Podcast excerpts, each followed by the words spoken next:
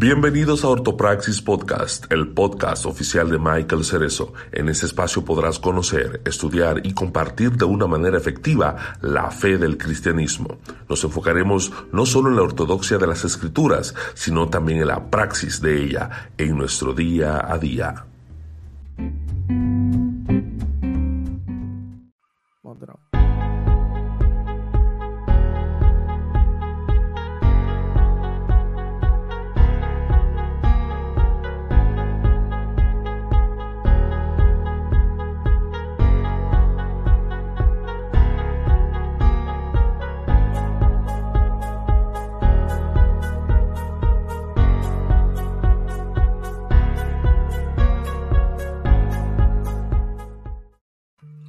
Bienvenidos a este nuevo episodio eh, de esta comunidad de podcasters, este, redefiniendo podcast, ortopraxis podcast y corazones pródigos podcast.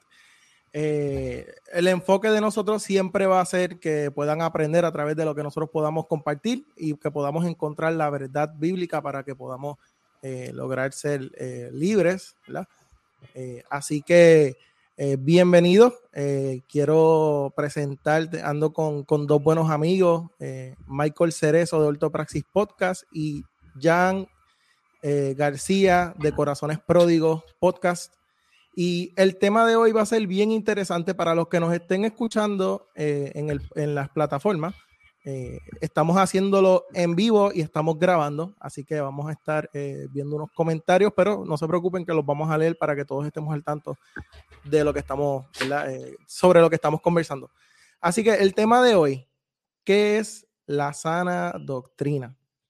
Y para las personas que se están conectando, me encantaría empezar preguntándoles a ustedes qué ustedes entienden por sana doctrina.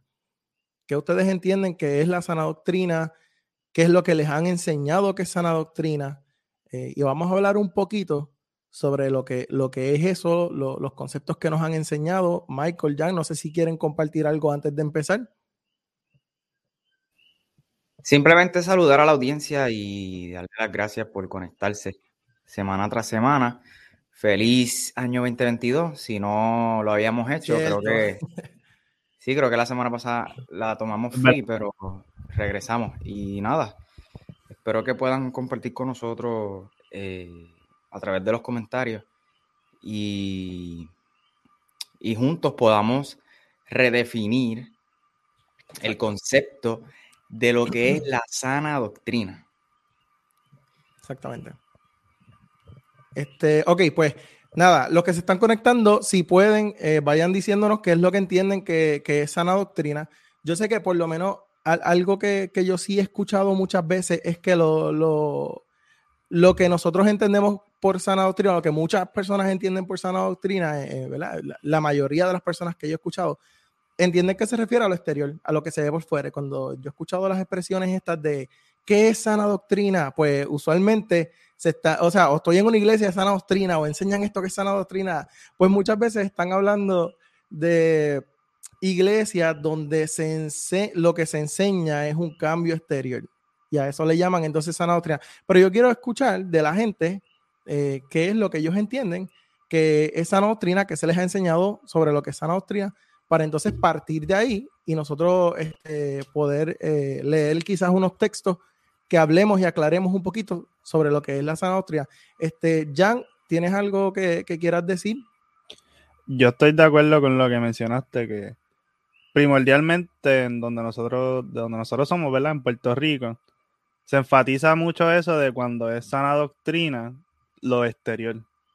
Es decir, que en vez de, que el evangelio sea algo que transforme desde el interior hacia el exterior, buscan que sea algo, un proceso visual o que sea notado por las demás personas. Y más bien como si, como se dice en el dicho, ¿verdad? De capote y pintura que sea, por ejemplo, que, ya tú no viste así, tú viste como cristiano.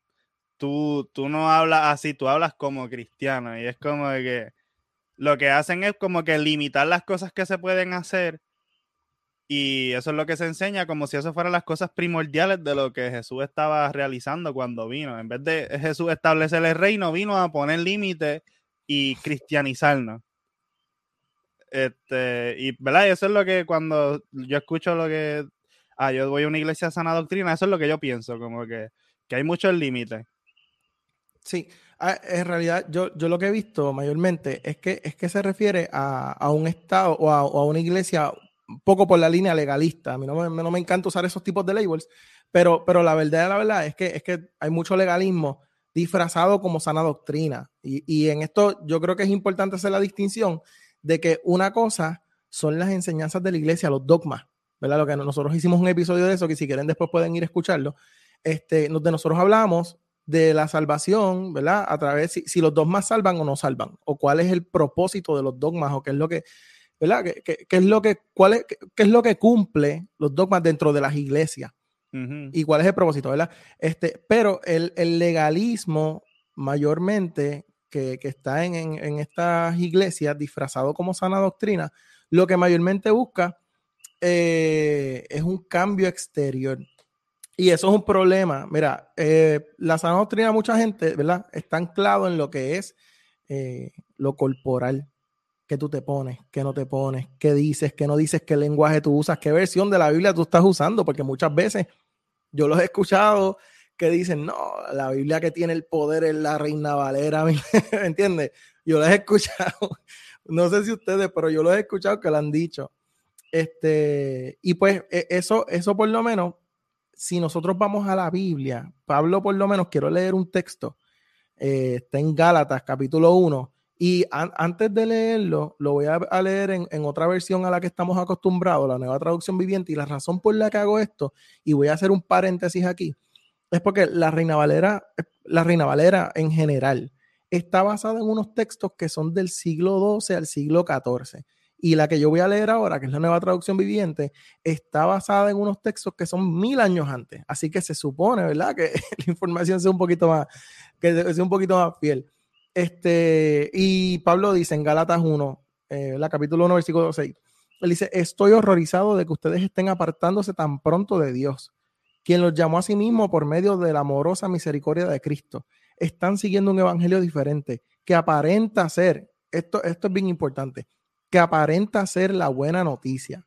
Y yo creo que esa distinción es importante porque muchos de estas, muchas de estas personas que, predican este tipo de evangelio aparentan ser buena noticia, pero en realidad no lo son. Aparenta ser evangelio, pero no es evangelio. Es solamente un cambio exterior que no tiene cambios interiores. Y, y, eso lamentablemente lo podemos ver.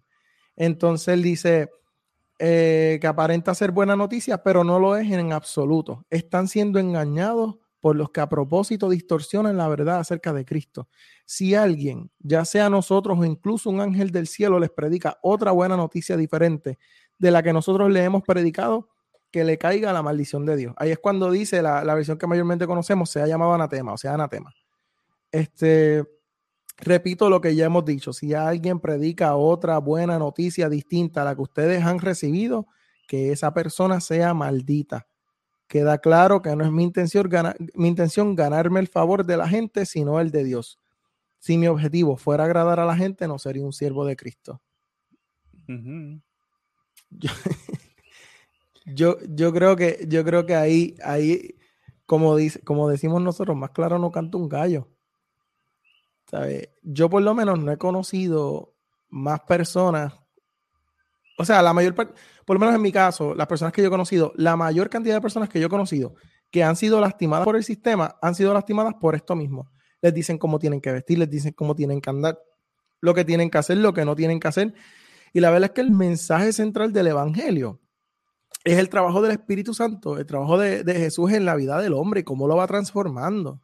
Entonces, si nosotros empezamos a, a introducir cambios eh, forzados, pues entonces la obra la estamos haciendo nosotros, no la está haciendo el Espíritu Santo.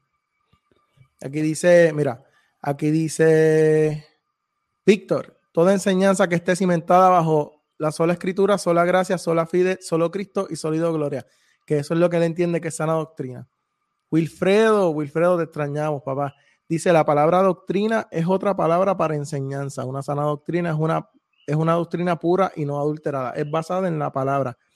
Exacto, es, que ese es el problema, que, o sea, ese, es el problema, que muchas veces las personas, ¿cómo te digo? en, en algunas iglesias hacen pasar la sana doctrina como, como las enseñanzas que son de las iglesias, las hacen pasar como si fueran bíblicas y realmente no lo son. Yo, yo quiero hacer un paréntesis aquí. Y eso que, ¿verdad? Este, si puedes destacar otra vez el comentario de, Wilfredo. Lo, yo, yo, por lo menos, personalmente estoy de acuerdo en lo que mencionó Víctor, que es que toda enseñanza está, que está cimentada en las cinco solas, ¿verdad? De, las cinco solas que cualquier persona lo puede buscar un momento en Google y les va a salir cuáles son.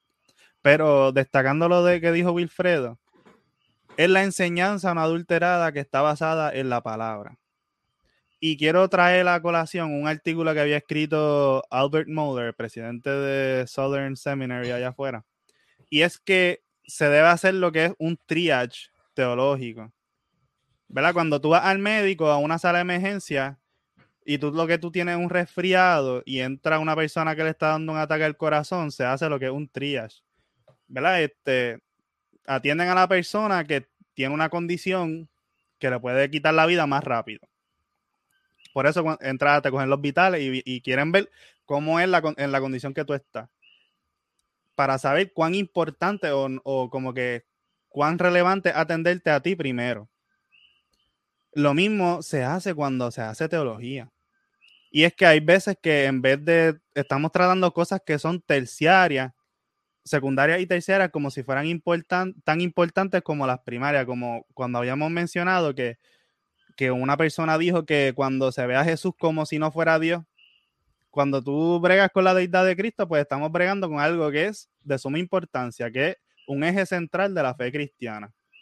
Versus a cómo alguien se viste, sí, es importante que alguien se vista de una forma este, que no sea provocativa. Adecuada. De una forma adecuada, pero, no es como que, ah, esa es la salvación de la persona, ¿me entiendes? Porque la salvación está en que tú creas en que Jesús es tu salvador. Hay tela para cortar ahí. Porque, mira, este, y mira, ahí aprovechar que, que Alex está ahí, el concepto de sana doctrina, el concepto de sana doctrina es lo contrario a doña religión, como está diciendo Jan. dice, pues él, dice, el concepto de sana doctrina aprendido hoy día en su mayoría ha sido adaptado a, la a, lo, a lo corporal y no a lo interno. Lo que me pongo, el maquillaje, lo que escucho, etcétera, cabote y pintura. Exactamente. Ese, es el problema. Ahora mismo, en, algunos sitios, en algunos sitios, en algunas iglesias, a mí me mandan para el infierno por, mira, por tener barba. Yo tengo barba y ustedes todos tienen barba también. Así que nosotros ya, ya, no seríamos considerados sana doctrina por el simple hecho de tener barba. Ya, ya nos descalifican, ya Dios no nos quiere. ¿Y de dónde salió eso? Porque, bueno, a mi entender Jesús tenía barba creo yo. Una clase de barba, bro. Este, y, son como que reglas que no están ni en la palabra. Y no tan solo eso, son culturales. Ahora que tú dices eso, Jesús seguía la ley. Y la ley decía que una de las cosas tú no te podías este, quitar la ley de la, de la ley, el, pelo de, la, de las patillas. Así que yo, yo no había pensado en eso hasta ahora. Así que. Pues, y es como que eso es una, ley, una doctrina moderna de la cultura de ahora que se impone a, la lectura de la Biblia. Es como que. Y ni a la lectura bíblica, porque ¿dónde la Biblia dice que no tenemos que afeitar? Eso es tu aseo, eso es como tú quieras estar, ¿verdad? No sé. Este, y, e, y ese punto, ahí quiero traer otra vez lo del triage, es como que la enseñanza que ellos tienen en esa iglesia ponen eso como que súper importante. Ah, si tú no te afeitas, pues tú estás en pecado y tu salvación está en juego. Pues es como que en realidad estamos analizando bien cómo hacemos nuestros conceptos teológicos y nuestra enseñanza de dudar de la salvación de alguien porque alguien no se afeita o porque no cumple con el estándar de la sana doctrina mía. De lo que yo entiendo, de lo que yo entiendo que Marjorie dice, yo creo que a la Biblia no podemos aumentarle ni un punto ni una coma, porque ahí es donde Dios nos da la verdadera doctrina. Entonces tenemos que saber interpretar la Biblia como Dios manda. Yo, yo quiero comenzar diciendo. Y Michael, lleva ratito que.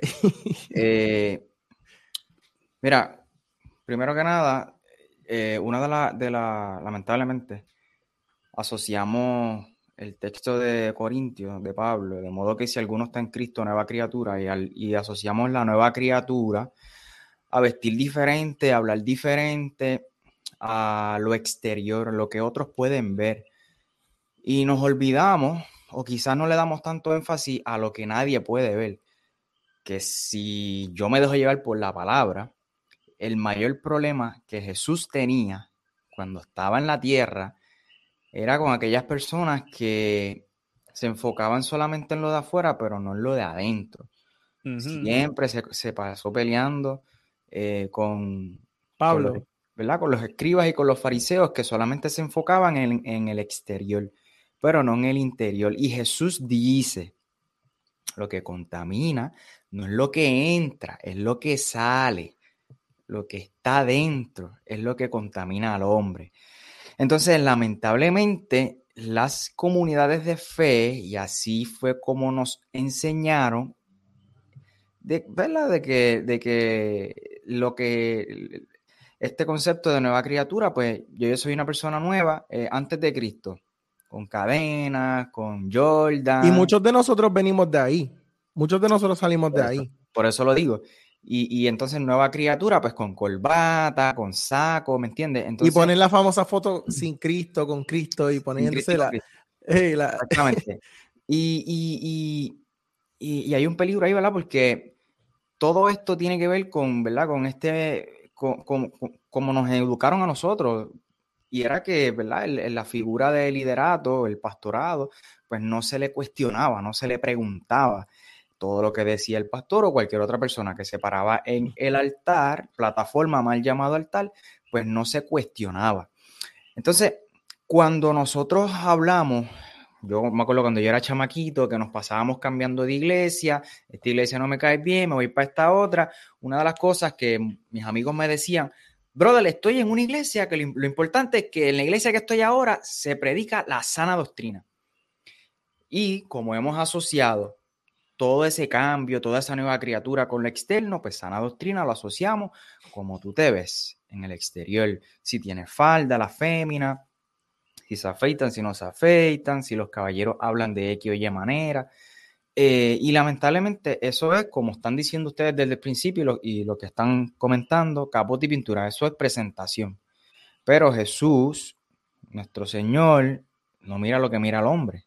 Él mira, mira el corazón, el interior. Eh, así que yo creo que para empezar hay que partir compartiendo qué es o qué significa doctrina. Bueno, y doctrina en términos generales y simple, doctrina significa enseñanza. Enseñanza. ¿Por qué sana? Bueno, la enseñanza correcta. Tú comenzaste, eh, tú comenzaste tirando bombas con, Pablo en Gálatas capítulo 1, caballo. Gálatas estaba molesto. Gálatas es la carta más enérgica de Pablo. O sea, eh, si hablamos puertorriqueñamente hablando, yo no sé si eso es una palabra, pero si hablamos a lo, a boricua, caballo, Pablo está hablando malo en Gálatas. Vamos. Sí, hay, hay, hay teólogos que dicen que Pablo estaba con un lenguaje así bien fuerte. Así que... Pablo está diciendo, mira, no es que hay otro evangelio, pero, mano, o sea, yo, yo, yo, quiero leer ese texto de nuevo. Dice, dice Pablo, me asombra, le dice a la comunidad de Galacia, que tan pronto estén dejando ustedes a quien los llamó por la gracia de Cristo para pasarse a otro evangelio. No es que haya otro evangelio, sino que ciertos individuos están sembrando confusión entre ustedes y quieren tergiversar, quieren tergiversar el Evangelio de Cristo. Pero aún si alguno de nosotros o un ángel del cielo, eh, o un ángel del cielo les predicara un evangelio distinto del que le hemos predicado, que caiga bajo maldición. Como ya lo hemos dicho, ahora lo repito. Eh, como ya lo hemos dicho, Ahora lo repito, si alguien les anda predicando un evangelio distinto del que recibieron, que caiga bajo maldición. ¿Qué busco con esto? ¿Ganarme la aprobación humana o la de Dios? ¿Piensan que procuro agradar a los demás? Si yo buscara agradar a otro, no sería siervo de Cristo. Gálatas 1, del 6 al 10. Y, mira lo romano, ajá, perdón. Mala mía, mira lo que dice Sprout. Aquí el apóstol Pablo usa el lenguaje fuerte para condenar la perversión del evangelio. Insiste en que no hay otro evangelio y dice, insiste en que, hay, en que no hay otro evangelio. El evangelio que explica con vehemencia en su carta a los Gálatas es el evangelio de la justificación por la fe. Los judaizantes corrompían este evangelio al añadirle obra. Dos veces Pablo pronuncia esa palabra, eh, maldición, para aquellos que, distorsionan el evangelio. En otras palabras, estas personas que lamentablemente eh, eh, asocian la sana doctrina con lo externo, con la vestimenta, con lo que escuchan, con el maquillaje, etcétera, etcétera, están poniendo obras, caballo, sobre la justificación por la fe. Y Pablo dice que eso es distorsionar el evangelio y que le caiga maldición dos veces. Y hablando en el, en el grupo que nosotros tenemos, junto con Wilfredo, él, decía que, que en la cultura judía la repetición de una palabra denota un énfasis importante. Por ejemplo, sí, sí, él, él dice, de cierto, de cierto te digo, santo, santo, santo, regocijaos, en verdad, repito, regocijaos, ¿me entiendes? Esa repetición es, porque es algo importante. Y cuando Pablo repite que le caiga maldición dos veces, aquel que distorsiona el evangelio, caballo, Pablo no está diciendo. Tienen que entender. Sí, sí, sí. El que predique que viene otro Cristo está distorsionando el evangelio. No, no, no, no. eso sí puede ser distorsión del evangelio, pero Pablo se está yendo a lo básico. Si tú cambias la justificación por la fe por obra, tú estás distorsionando el evangelio, brother. Y lo dice, que te caiga la maldición de, Dios. dice que le caiga la maldición de Dios. Eso es lo que dice. Y es bien fuerte, la verdad, es, fuerte. De hecho, en Romanos 9, porque el problema que Pablo estaba teniendo en ese momento, ahora lo podemos contextualizar eh, con otros tipos de, personas que enseñan otro, otros tipos de cosas también, pero en ese momento era específicamente eh, con, los que estaban tratando de, traer eh, las obras como método salvatorio añadirle, ¿verdad? A, la cruz y a la sangre de Cristo, la obra de, Jesús, añadirle obra. Aquí estaba diciendo en Romanos capítulo 9, eh, él está hablando específicamente de los israelitas y él dice, con Cristo de testigo hablo con toda veracidad. Mi conciencia y el Espíritu Santo lo confirman. Tengo el corazón, el corazón lleno de amarga tristeza e infinito dolor por mi pueblo, mis hermanos judíos. Yo estaría dispuesto a vivir bajo maldición para siempre si eso pudiera separar, si eso pudiera salvarlos ellos son el pueblo de Israel elegido para ser los hijos ópticos de, Dios, Él les reveló su gloria, hizo pactos con ellos y les entregó su ley, les dio el privilegio de adorarlo y de recibir sus promesas maravillosas. Abraham, Isaac, Isaac y Jacob son los antepasados de los israelitas y Cristo mismo era israelita en cuanto a su naturaleza humana y Él es Dios, el que reina sobre todas las cosas y es digno de alabanza. Ahora bien, ¿acaso no cumplió su promesa a Israel? No porque todos nacen de la nación de Israel, son en verdad miembros del pueblo de Dios, se les de Abraham, taca, taca, taca, taca. Entonces, él le dice, él les dice, ok, ¿dónde está? Ahora no lo encuentro, lo voy a buscar. Pero él, él, él les está diciendo, él está diciendo en ese capítulo, y lo pueden leer, que lo menciona de nuevo en el, en el capítulo 13, él está hablando de que, de que ellos no entienden que la salvación es únicamente por la fe. Y ese es el problema que Pablo está atacando. Eh, y esa era la lucha que él tenía con los Gálatas y con los romanos. Tú sabes. Entonces, Pablo fue bien enfático y en el libro de Gálatas, como tú dices, cada vez que, cada vez que se, se repetía algo, era para hacerle énfasis. Y, en aquel momento, eh, no era como que, eh, es, que era algo bien fuerte. Porque como estábamos hablando de Galatas, algunos teólogos, algunos historiadores dicen que Pablo estaba prácticamente hablando malo y suena bien fuerte, pero, pero estaba, Pablo tenía un celo, los que saben, Pablo era perseguidor de la iglesia, llegó a matar gente, o sea, Pablo era de carácter fuerte, como un tipo de Pedro, algo así, por eso ellos chocaban también tanto. Sí, porque, eh, porque, ¿verdad? Nosotros hacemos esta expresión de que Pablo literalmente estaba hablando malo o estaba bien, está, bien molesto en, la carta de Gálatas, porque en una, en una parte Pablo dice, mira, a los que te están mandando a, circuncidar, que se corten el miembro, que se lo corten a ese nivel. Y, por eso, ¿verdad? Los teólogos este, dicen, pues mira, Pablo, literalmente Pablo estaba hablando malo, caballo. Pablo estaba bien molesto. Sí, sí. Aquí dice Carlos, Carlos Caín dice, a mi entender, las obras vienen como resultado de la salvación, no la salvación como resultado de las obras. Gracias. Gracias. Yo estoy de acuerdo con eso. las obras, las obras, yo pienso que uno de los problemas más grandes, lo que pasa es que también, ok, el problema de eso, yo estoy de acuerdo, pero el problema de eso es que entonces empiezan a ponerle métricas a las obras empiezan a intentar medir qué obras tú tienes y en base a eso a juzgar si eres salvo o si no eres salvo. Por ejemplo, este, si tú antes usabas maones y ahora usas pantalones de vestir y camisa de botones con corbata y chaqueta, pues eres salvo. Si sigues usando pantalones y una t-shirt o una camisa regular, pues entonces pues no estás dando frutos o no está no fruto porque es uno. Por sus frutos los conoceréis. esa, es la, esa es la otra. los, los dockers son frutos, para saber. Para entender claro. lo que estás diciendo. Esto es otra cosa que estaban diciendo. Pablo está proclamando la verdad, poniendo a Jesús como testigo porque su ministerio estaba en tela de juicio. Sí, Pablo luchaba constantemente con eso también. Y Pablo le dice a, Timoteo, ya cuando está eh, muriendo o a punto de morir, Pablo le dice a Timoteo en, en la segunda carta de Timoteo, el capítulo 1, aférrate al modelo de la sana doctrina o sana enseñanza que aprendiste de mí un modelo formado por la fe y el amor que tienes en Cristo Jesús. Mediante el poder del Espíritu Santo, quien vive en nosotros, guarda con sumo cuidado la preciosa verdad que se te confió. Allí Pablo está diciendo, guarda la sana doctrina, la sana enseñanza que aprendiste de mí. Eh, yo creo que hemos sido bastante. Lo que estaba diciendo ahí entonces era que la verdad, la sana doctrina era la verdad de Jesús. La sana doctrina eran las buenas nuevas. Y Pablo no le, no le añadía ni le quitaba. Él decía, este es el mensaje. Nosotros somos justos por la fe. No hace falta nada más. Obviamente, Pablo cuando habla de, la conducta del cristiano, está hablando como resultado de la, de la salvación, como estaba diciendo Carlos, no como un mérito salvatorio.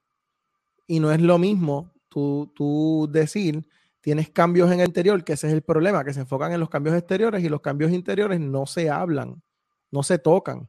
La mayoría de las veces, mira, esto que yo voy a decir es un poquito fuerte.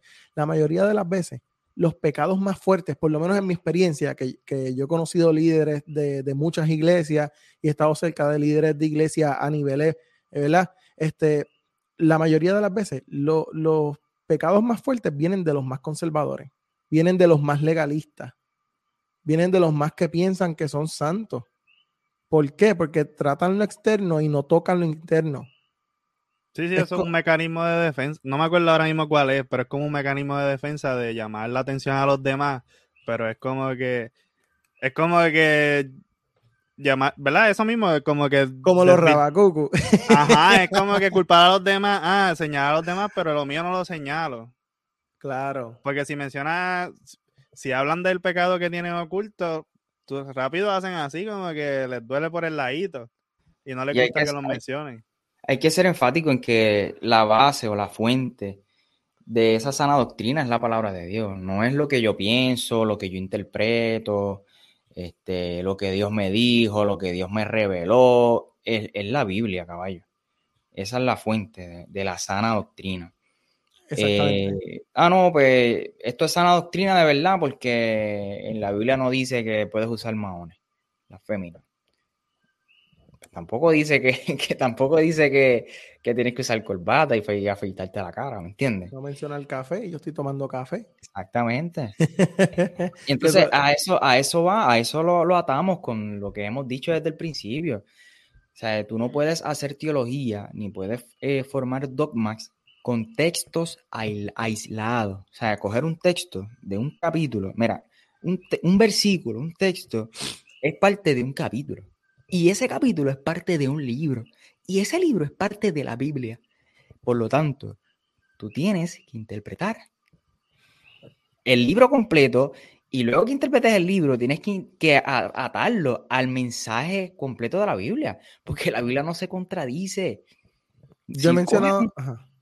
Si coges un texto aislado para formar una teología, un dogma, eh, y decir que eso es sana doctrina, eso no tiene nada de sano. Sí, yo he mencionado anteriormente que las sectas que más auge han cogido en el mundo han nacido de, de, de medias verdades bíblicas y utilizan textos, utilizan Biblia. ¿Sabes? Es como tomarte un, Si yo te digo que esta botella de agua que yo tengo en mis manos tiene un 80% de, ¿verdad? Que, que es 80% pura, 20% contaminada y se ve clara. Digo, con un 20% yo dudo que se vea clara. pero un 10%, ponle, no sé, eh, o un 5%, vamos a irnos un poquito más, este, tú te la tomas. Entonces, eso, eso es lo importante. Eso es lo importante. Nosotros tenemos que filtrar, alguien estaba diciendo en los comentarios ahorita que nosotros tenemos que filtrar los mensajes y lo que nosotros escuchamos y vemos en las iglesias a través de la palabra. Para poder hacer eso, nosotros tenemos que conocer la palabra y nosotros tenemos que conocer cómo interpretarla. Porque hay cosas, y nosotros hemos hablado anteriormente también de esto, hay textos que se terminan hiperliteralizando, los toman literalmente como están escritos. Hay un texto en los Salmos que dice, dichoso, está hablando de Israel, está diciendo, dichosos los niños, dichosos los que revienten tus niños contra la peña. Eso quiere decir que vamos a reventar niños contra la pared o contra una piedra, por Dios. Sea, hay que, ¿entiendes? Y hay personas que toman los textos tan literales que lo que terminan es haciendo daño. Tú, tú que hablas de sectas, no sé, ahorita yo leí algo y quise tomarle una foto porque, no sé, eh, Dios me reveló que te ibas a decir eso, mentira. Este, y mira, eh, hay cinco puntitos que me llamaron la atención de cómo tú puedes identificarlos, saber que ciertas comunidades, en lugar de comunidades, parecen sectas. El primer punto, mira qué interesante, dice que este, normalmente tienen un líder al cual siguen sus enseñanzas, o sea, siguen las enseñanzas de ese líder en lugar de, de la palabra de Dios este, o la Biblia. Y, y, convierten ese líder casi en su mesía. Este, y también toman pasajes de las escrituras, los cuales tuercen para apoyar su fe eh, en esas enseñanzas, desconociendo tú, estás diciendo eso, la palabra de Dios. Tú estás diciendo eso y me están pasando por la mente un montón de... Perdóname, sigue hablando, es que tenía que decir eso. Mira, mira, mira. Punto 2. Las sectas ponen la palabra de sus líderes o las enseñanzas de, de, los o las enseñanzas de los pasajes de las escrituras que tuercen para apoyar su fe. Las ponen como verdad absoluta, desconociendo toda la enseñanza de la Biblia. Yo he sabido lugares que predican con libros de personas o de líderes de movimientos grandes y no citan la Biblia ni una sola vez, brother.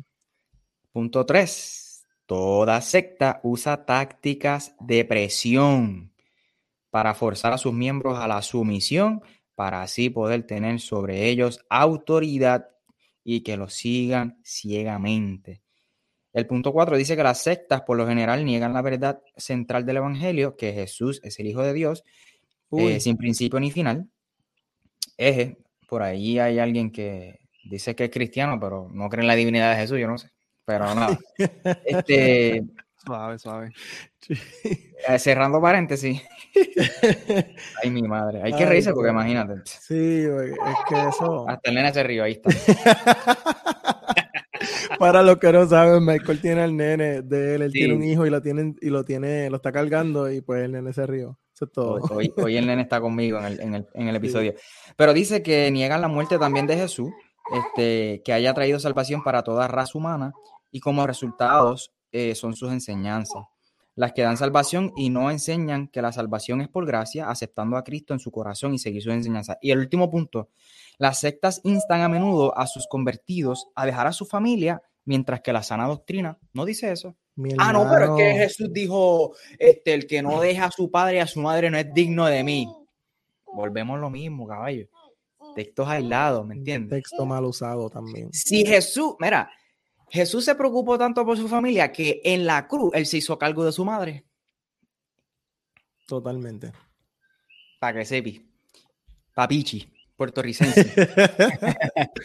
y, y, y, es bien importante, este, ¿verdad? Sabemos que la Biblia se contextualiza y lo que la, la situación de Pablo en Gálatas es, es, el tema de la, de la circuncisión. Pero ¿cómo nosotros traemos ese pasaje acá? Al siglo XXI, nosotros a Puerto Rico, toda Latinoamérica y las personas que nos, que nos ven alrededor de la, del mundo entero. Este, hoy, hoy no es la circuncisión en Puerto Rico. Hoy lo que están añadiendo es la vestimenta, es lo que escucha, e, es el maquillaje, es lo que... No solamente en Puerto Rico, en Latinoamérica, en Estados Unidos, en el mundo entero. Bueno, tú lo dijiste.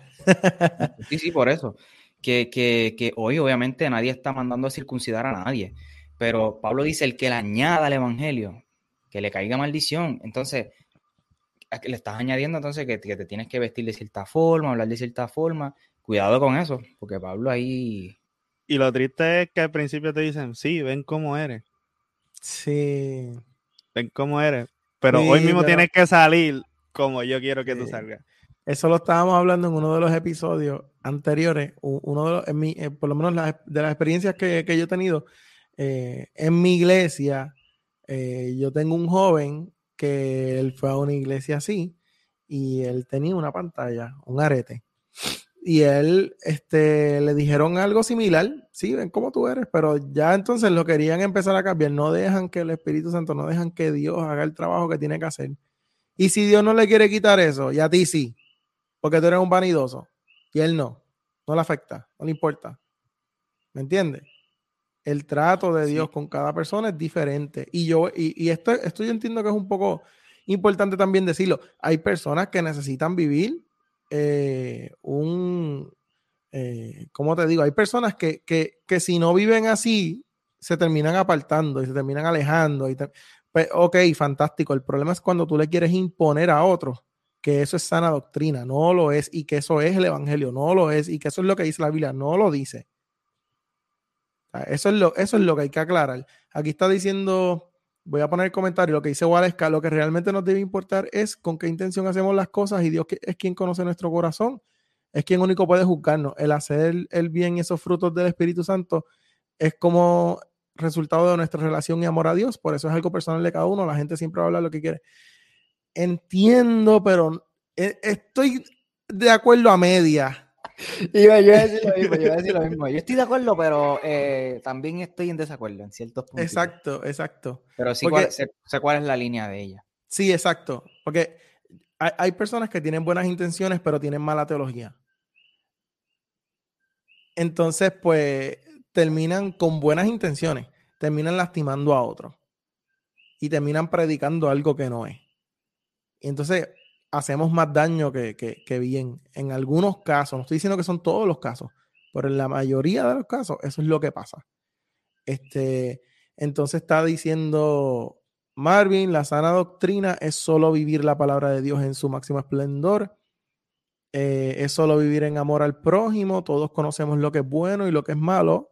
Y ante eso, quien debe temer el que hace lo bueno o el que hace lo malo. Lo mismo, este, Sí y no. Porque, El que, el que sabe hacer lo bueno y no lo hace, le es pecado. Exacto. Dice, dice la Biblia.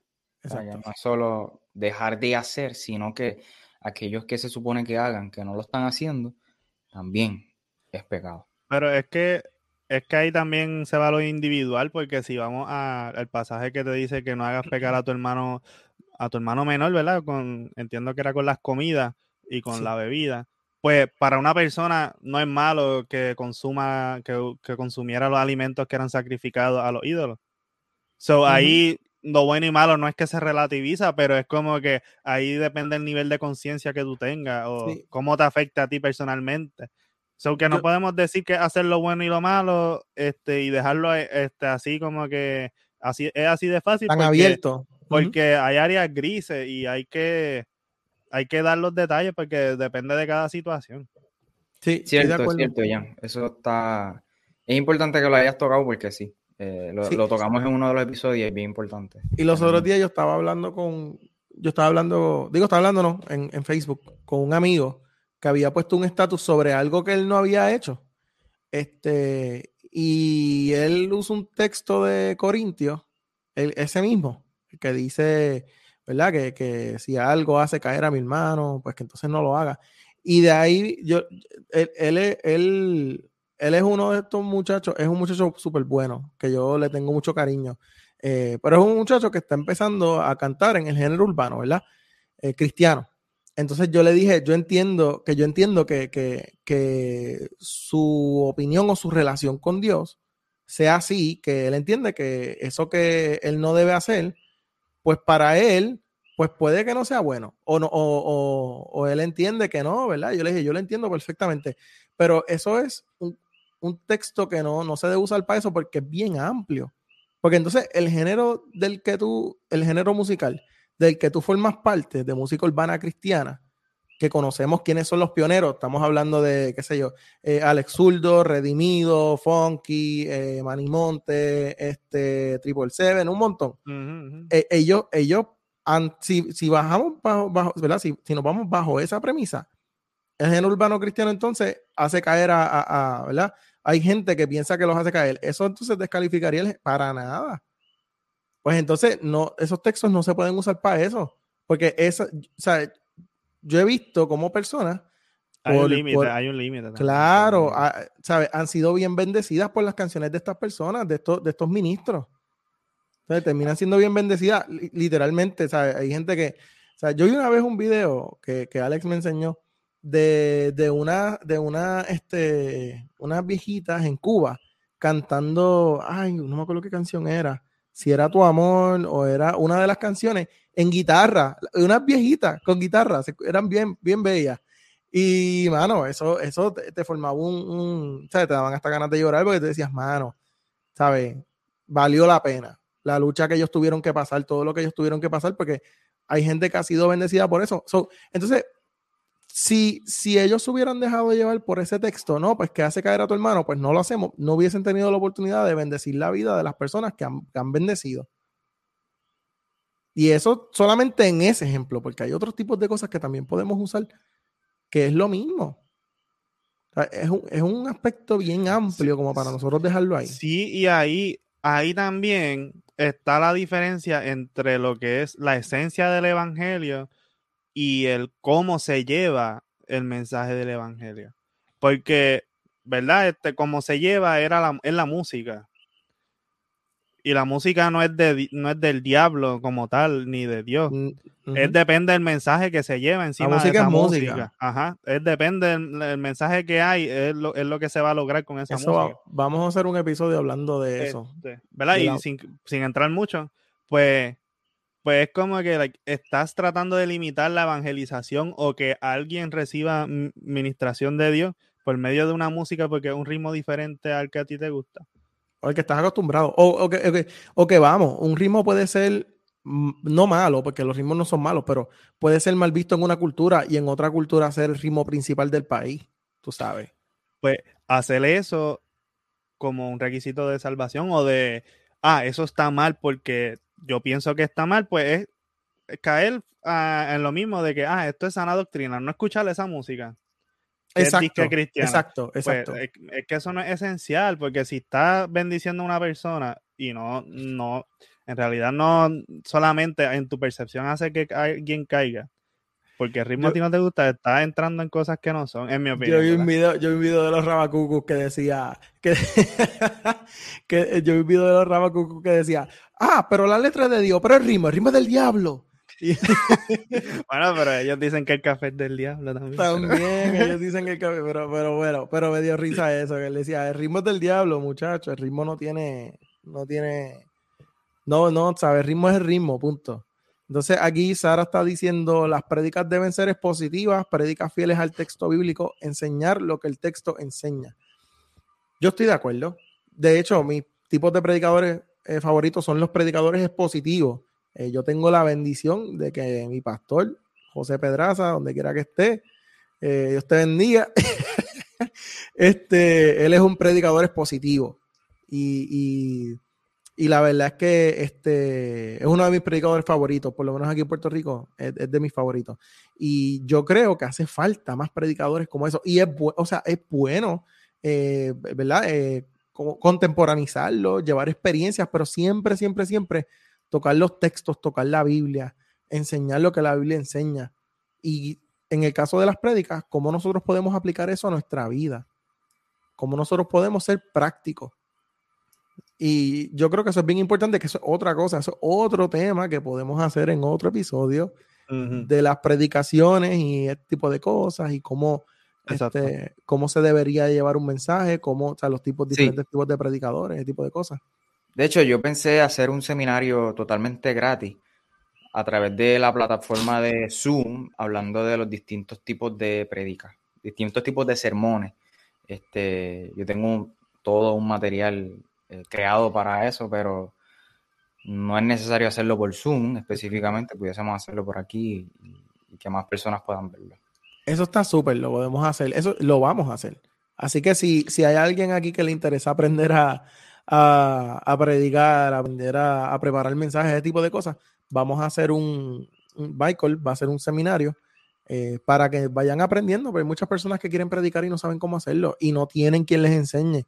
O a lo mejor esos ejemplos de, predicadores no, no es que son malos, pero pudieran añadirle a sus mensajes cosas que, que, puedan impulsar el, el mensaje que están llevando. Este, Aquí una persona dice, es cuestión de gustos, pero no caer en condenación.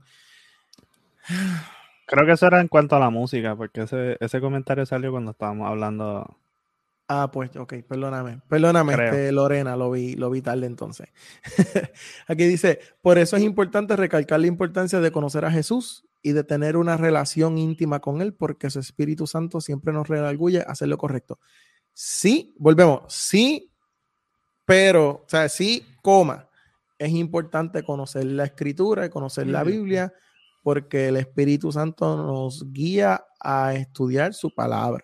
Yo tenía un profesor que nos decía, yo tenía un profesor que nos decía, aquí no leo en la, universidad cuando estábamos estudiando, yo estaba estudiando este, teología, él decía, aquí no le oren al Espíritu Santo para que les revele las contestaciones, oren para que les dé ganas de estudiar.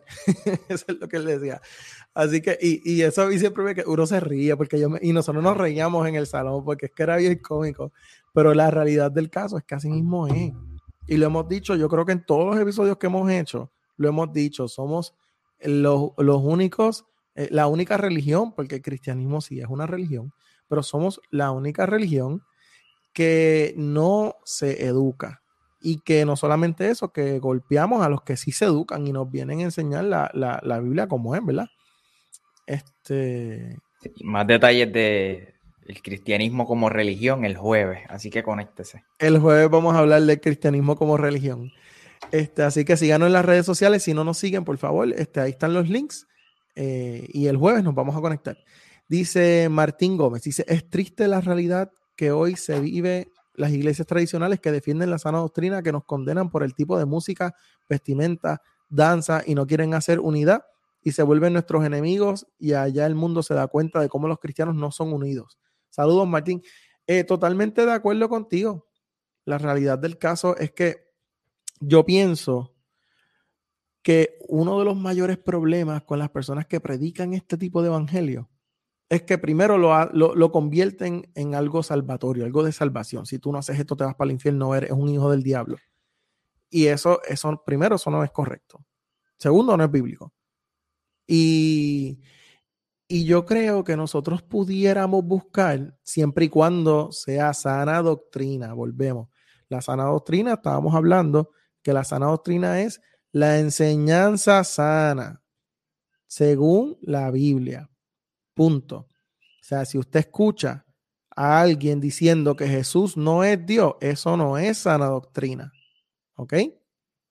Si usted escucha a alguien diciendo que no que no existe la, eh, el Padre, el Hijo y el Espíritu Santo, no es sana doctrina, mi gente. Que vienen a predicar otro mensaje que no es el, que dice, el que, el que se nos, ¿verdad? Se nos enseña en la Biblia. Pablo lo dice, se ha llamado anatema, sea maldito, o sea, que le caiga la maldición de Dios. Y esto suena bien fuerte, pero el problema es que terminan lastimando a otras personas. Y eso daña, el, bueno, el nombre de, Jesús y nadie lo puede dañar, pero daña la imagen de la iglesia. Y como estaba diciendo Martín, la gente de afuera ve otra cosa. Lamentablemente. Así que nosotros como cristianos tenemos la responsabilidad de educarnos, de predicar la sana doctrina como es y de llevar el mensaje a otro. El mensaje es bien simple. Jesús es el Hijo de Dios. Él vino, murió, resucitó para justificarnos únicamente por la fe. Que hay cambios, hay cambios, claro que sí, pero los cambios los produce el Espíritu Santo, los produce la misma vida, ¿verdad? La misma relación con, con Jesús, la misma relación con Dios, produce cambios. Y eso se nota, no solamente en lo externo, se nota en el corazón. Uno vive con paz, vive tranquilo. Así que, muchachos, ¿Tienen algo que añadir? Ese es el enfoque de este episodio. Este, eso es la sana doctrina. No adulterar el mensaje, no alterar el mensaje, no, añadirle ni quitarle. Eh, eso es básicamente, y, y, hermano, somos salvos por fe. Por fe, por gracia. Y, esta salvación es por, es por fe, no es por obra. Únicamente por fe. Martín Lutero fue bien enfático también en eso. pero, pero produce buenas obras. Las obras no nos salvan, pero esta salvación produce en nosotros buenas obras. Exacto. Este, y, y, nada, si usted está en una comunidad en donde han adulterado ese mensaje, eh, ¿verdad? Donde no hay una sana doctrina, o quizás le han dado un mal enfoque a lo que es la sana doctrina, pues mira, órale a Dios para que pues pueda, pueda ir a un lugar donde es, efectivamente sí se comparte, se predique la sana doctrina. Y si le han lastimado con esos tipos de, reglas, ese tipo de, legalismo, ese tipo de mensajes, eh, es importante que sepan que, eso no representa el Evangelio y que ese no es el mensaje del Evangelio. Así que... Bien importante que lo tengan bien presente. Eso no es Evangelio. Evangelio significa buenas noticias. Es la cosa. no, eso no es un mensaje que tiene buenas noticias. No es Evangelio. Es cualquier otra cosa. Y necesitamos la cura para eso. Nosotros la tenemos. Exactamente. Así que gracias por escucharnos, gracias por estar aquí. Este, esperamos que, este mensaje pueda bendecir sus vidas. Esto fue un conversatorio que tuvimos. Entendemos que este tema era bien importante tocarlo porque hay muchas personas que están lastimadas por este tipo de, de, ¿verdad? de enseñanzas que le han hecho daño a, mucha gente más de lo que han construido, más de lo que han este, eh, llevado, ¿verdad? Este, Jan, ¿tienes algo que, añadir? No, este, que tenemos que tener claro qué son las, cuáles son las cosas primarias en la fe. Saber distinguir las cosas que son esenciales y las que son no esenciales. Pues mira, gente, no hay que estar peleando por esas cosas no esenciales, ni estar condenando a otras personas por esas cosas que son secundarias o terciarias. Y como dijo, a mí me pareció súper interesante y recalcar lo que Michael había mencionado de la, los comportamientos como sectarios. Ojo con eso. Como que tenga, tenga cuidado porque se ven noticias, ¿verdad? Recientemente vimos unas noticias que de unos comportamientos por, de, por esa misma razón. Hay que tener cuidado. Y si alguien no está velando por su salud espiritual, física y integral de su familia y de usted como persona, pues eso no, está funcionando como una comunidad de fe sana. Eso no es sana doctrina. Y eso es como que para mí es algo súper importante que yo me llevé de este episodio, lo que mencionó Michael. Totalmente. Así que gracias por, gracias por escucharnos, eh, gracias por sintonizar Redefiniendo Podcast, Ortopraxis Podcast y eh, Corazones Pródigos Podcast. Nosotros somos una comunidad que el propósito es llevar el mensaje eh, de acuerdo a la Biblia como hermanos, aunque tenemos diferentes podcasts, lo hacemos juntos. Este, así que síganos en las redes sociales, síganme en la, en la Redefiniendo Podcast, siga a Michael, Michael Cerezo de Ortopraxis Podcast y a Jan García eh, Corazones Pródigos. Creo que estamos en todas las plataformas. Eh, así que gracias por sintonizar. Y pueden escucharnos. En, esto va a estar disponible también en, Spotify, Apple Podcast y eh, Google Podcast y otros tipos de plataformas. Así que he dicho la palabra podcast como 20 veces. así que gracias, se me cuidan y, y, hasta el próximo episodio que va a ser el jueves. Este, bueno, los que lo estén escuchando no va a ser el jueves, pero para los que quieran sintonizar live, eh, nosotros estamos haciéndolo live y después lo subimos a las plataformas. Eh, así que el jueves vamos a hablar de qué es, ¿cuál era el tema, Michael? ¿Qué es la religión? ¿Qué es la religión? El próximo episodio, ¿qué es la religión?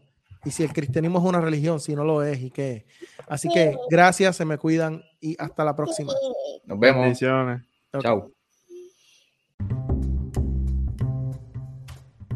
Si te gustó este episodio no olvides compartirlo con otras personas. Recuerda suscribirte y activar las notificaciones. Para estar al tanto del nuevo contenido busca a Michael en las redes sociales como arroba. Cerezo, donde también publica contenido a diario. Para preguntas, invitaciones y o colaboraciones puedes escribir a www.michaelcerezo.com. Bendiciones.